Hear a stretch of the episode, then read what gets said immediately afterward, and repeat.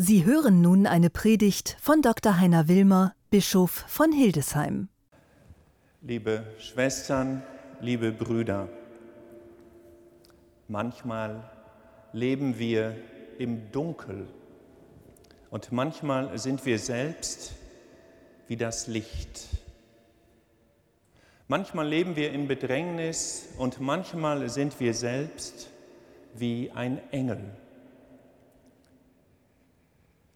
Ein wunderbarer Zuspruch, den wir heute erfahren aus den Texten, die wir eben gehört haben, sowohl aus der geheimen Offenbarung Kapitel 7 als auch aus dem Evangelium mit den Seligpreisungen.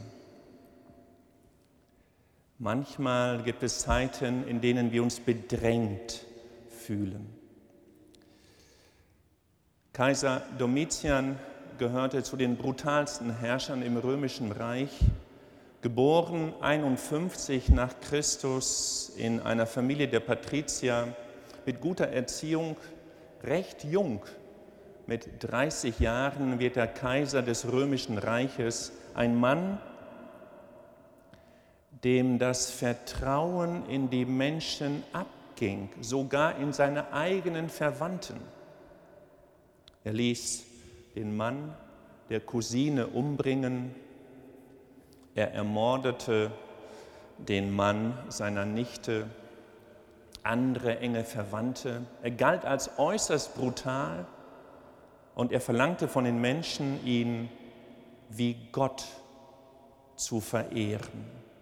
Auch die frühen Christen in der Provinz Asiens, in der heutigen Türkei und auch im Heiligen Land sollten ihn anreden mit mein Herr und Gott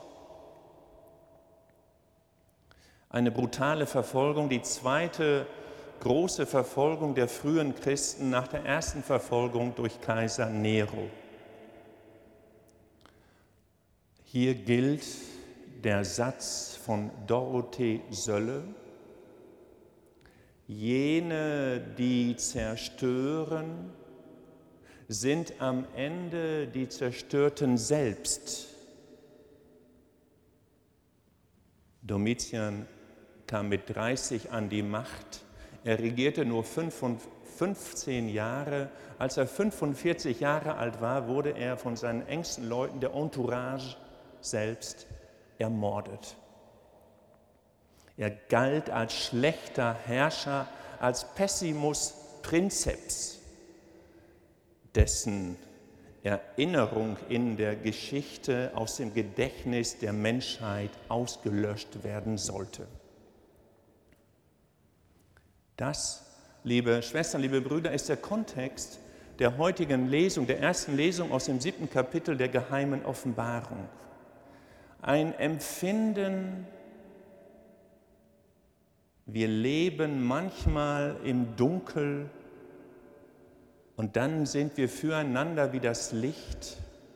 Wir leben manchmal in Bedrängnis und sind füreinander wie ein Engel.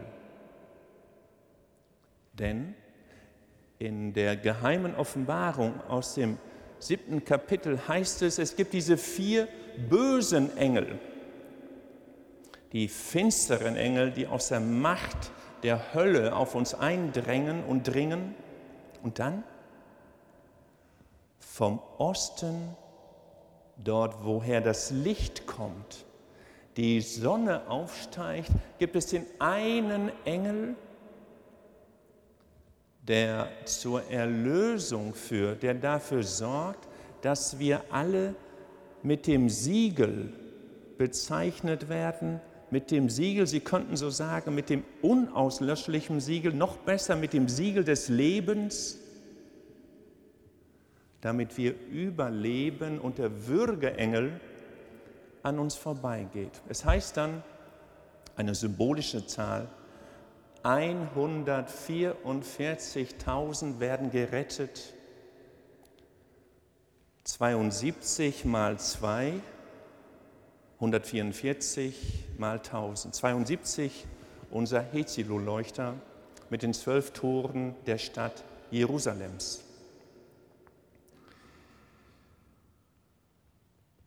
Der Engel, der uns aus der Bedrängnis rettet.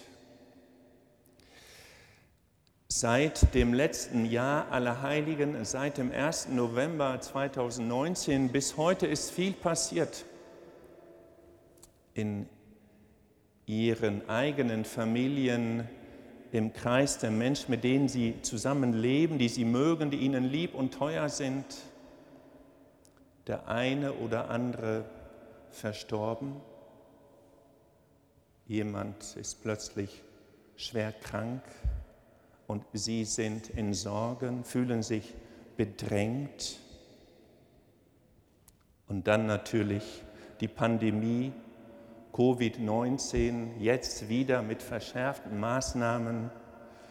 Ein unglaublicher Zusammenfall, dass gerade in diesem dunklen Monat November wir erneut wie eingeschlossen werden, wie erneut zurückgeschickt werden in das Dunkel mit der Sehnsucht nach dem Licht, mit der Sehnsucht nach Befreiung, mit der Sehnsucht danach, aufgehoben zu werden, Hoffnung zu haben, dass nach diesen vier bösen Würgeengeln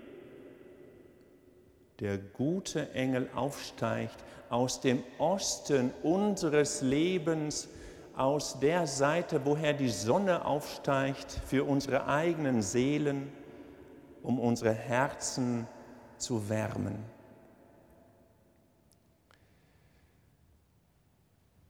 Manchmal leben wir im Dunkel. Manchmal sind wir selbst wie das Licht Manchmal leben wir in Bedrängnis und manchmal sind wir füreinander wie ein Engel. Die französische Mystikerin und Sozialarbeiterin Madeleine Delbrel hat in diesem Kontext mal gesagt, wenn wir Menschen sehen, die bedrängt sind, die im Dunkel sind. Und wir selbst wie ein Engel sein wollen, dann, so sagt Madeleine Delbrel, ist es gut, dass wir die Augen schließen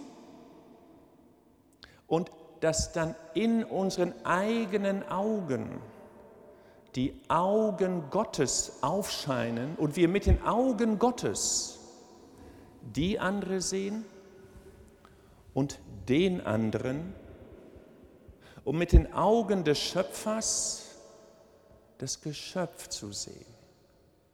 Und dass so Delbrell unser Herz erwacht mit dem Herzen Gottes, um mit seinem Herzen auf die anderen zuzugehen.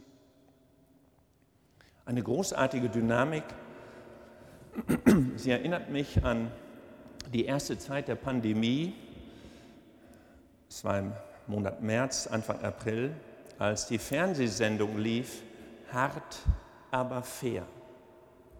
In dieser Fernsehsendung wurde berichtet von einem älteren Ehepaar, Alex und Ursula aus Hamburg.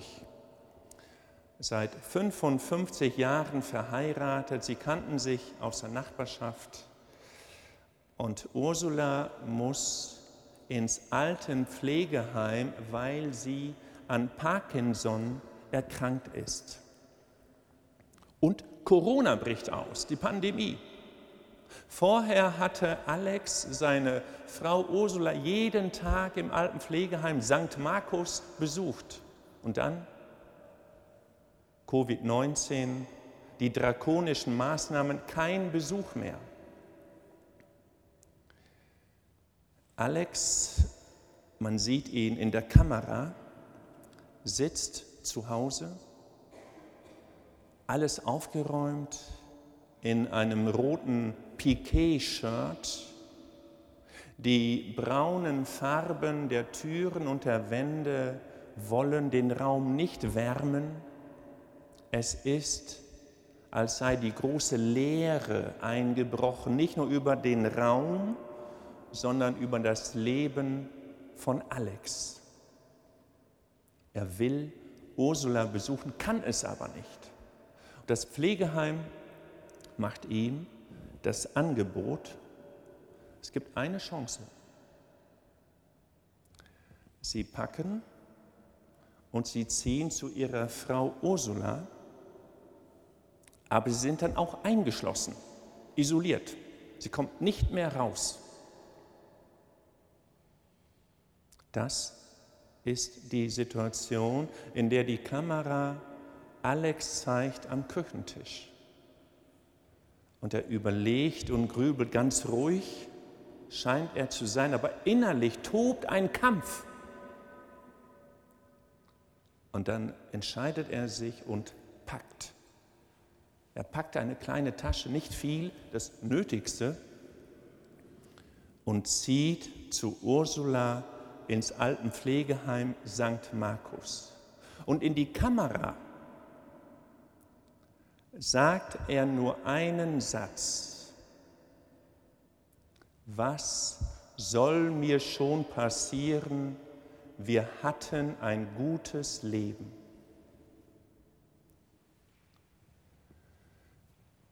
Manchmal leben wir im Dunkel und manchmal sind wir wie das Licht.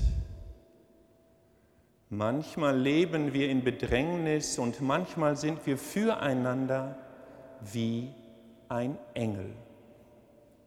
Amen.